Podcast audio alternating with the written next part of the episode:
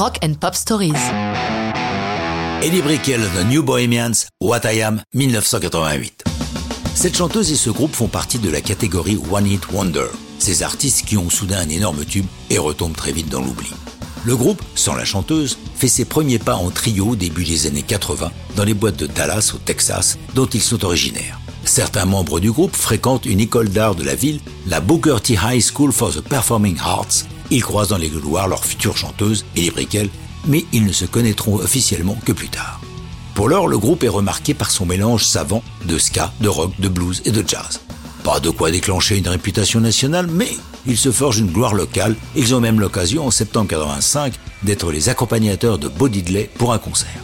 Comme Eddie Brickell, de son côté, chante régulièrement sur toutes les scènes de Dallas et des environs, il était fatal qu'ils se rencontrent et comprennent vite qu'ils sont faits pour travailler ensemble. C'est ainsi qu'ils mettent en chantier ce qui sera leur premier album dont j'adore le titre, Shooting Rubber Bands at the Stars. Bien que la chanson soit co-signée par l'ensemble du groupe, c'est Eddie Brickell qui écrit What I Am en compagnie du guitariste du groupe Kenny Withrow.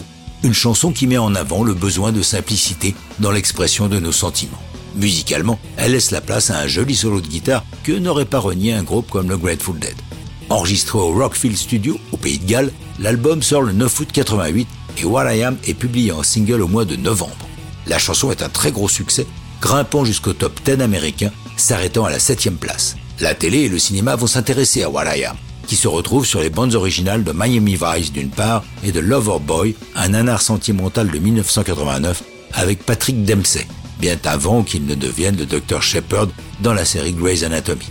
La popularité de What I Am est renforcée par la prestation live d'Eddie Brickell et des New Bohemians lors du Saturday Night Live à l'automne 88. Cette émission, ayant également au programme ce soir-là le comédien Matthew Modine, fait un carton, obtenant la meilleure audience de l'année pour le show. C'est également ce soir-là qu'Eddie va croiser la route de Paul Simon, qui va devenir son mari. Les New Bohemians vont interrompre leur carrière au début des années 90 avant de se retrouver sporadiquement. La dernière fois, c'était en 2017, mais sans Eddie trop occupée à élever Adrian Edward, Loulou et Gabriel Elijah, les trois enfants qu'elle a eus avec Paul Simon. Mais ça, c'est une autre histoire et n'a plus rien à voir avec le rock'n'roll.